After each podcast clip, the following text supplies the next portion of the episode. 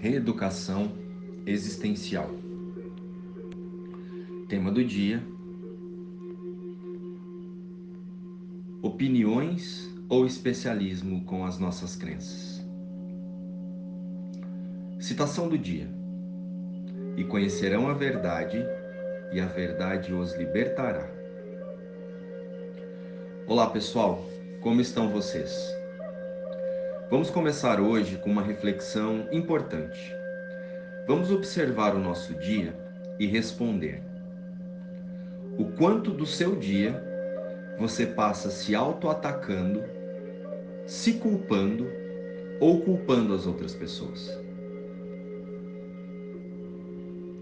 A todos os momentos, Deus está nos dando oportunidades amorosas para relembrarmos que Ele nunca se separou de nós a todo instante em nossos relacionamentos, recebemos convites para observarmos onde estão os nossos valores. E aqui não vamos analisar os valores morais, o caráter e o, os certos e, o, e, o e os errados.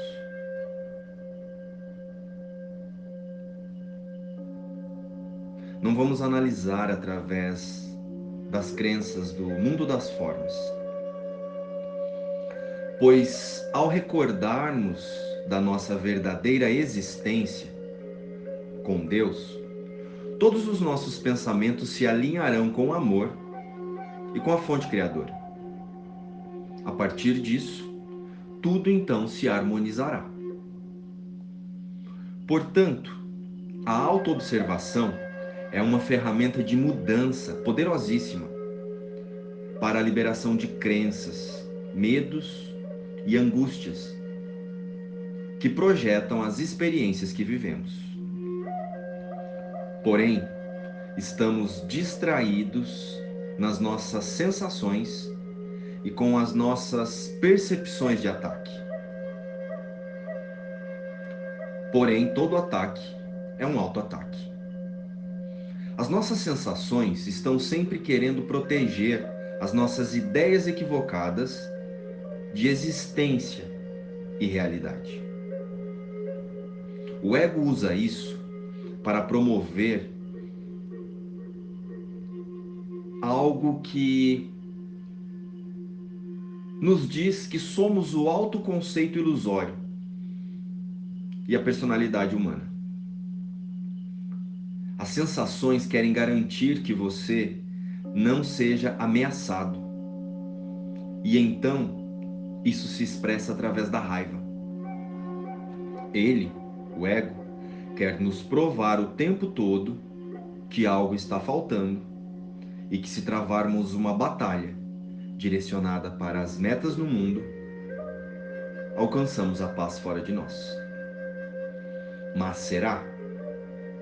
Qual é a sua percepção sobre isso?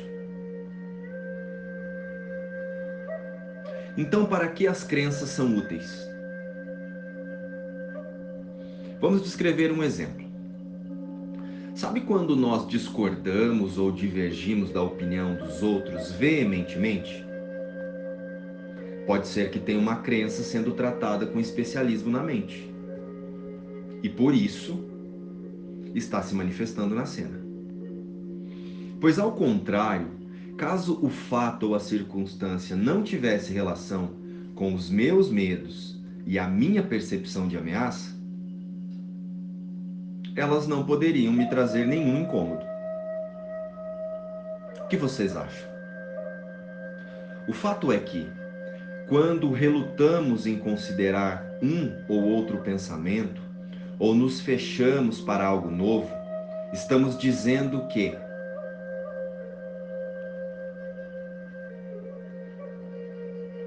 o que nós pensamos já é o suficiente, ou estamos mandando para o nosso inconsciente uma mensagem assim: Eu quero me sentir. E aqui nós podemos encaixar a sensação e a ideia que queremos defender.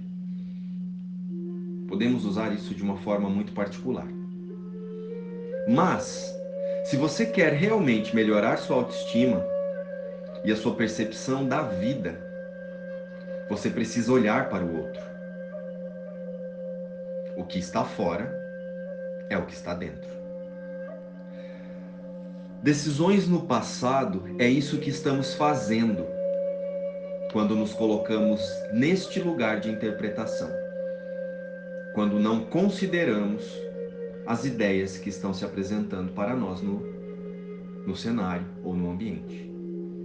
Em todas as vezes que nos fechamos para considerar, para considerar algo novo, estamos decidindo pelo nosso passado.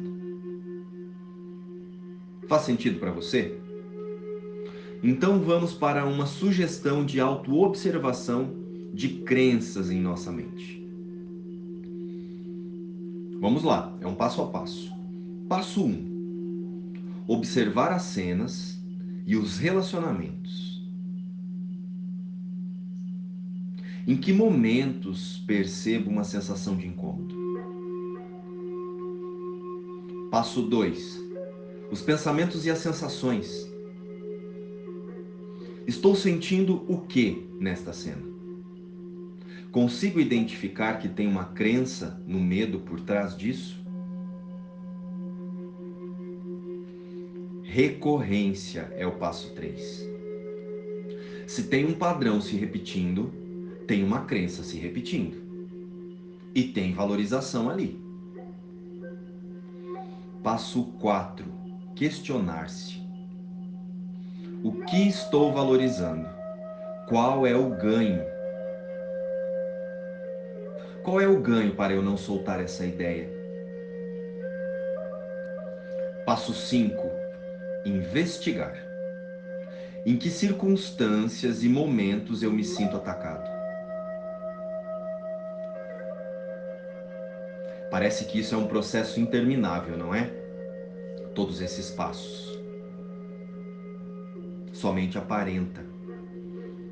Mas pensar assim que é um processo interminável, é mais uma arquitetura de engano do ego, para nos iludir e manter o nosso autoconceito intacto.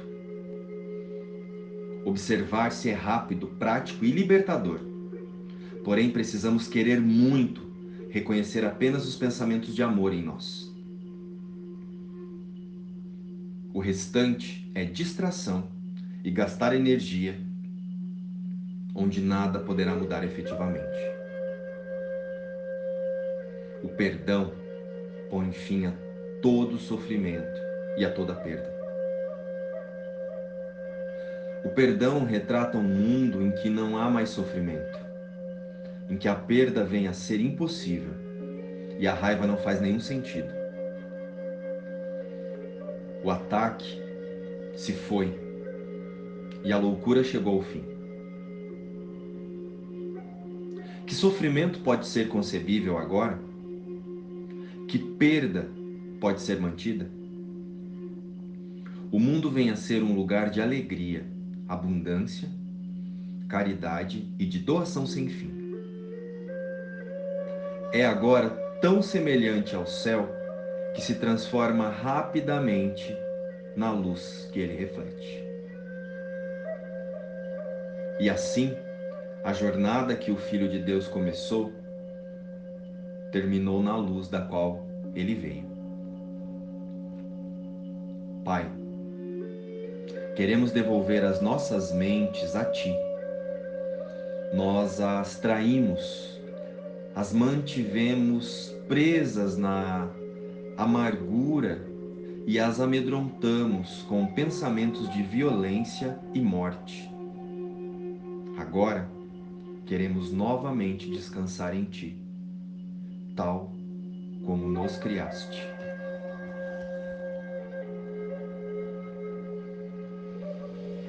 Luz e paz, meus irmãos. Luz e paz.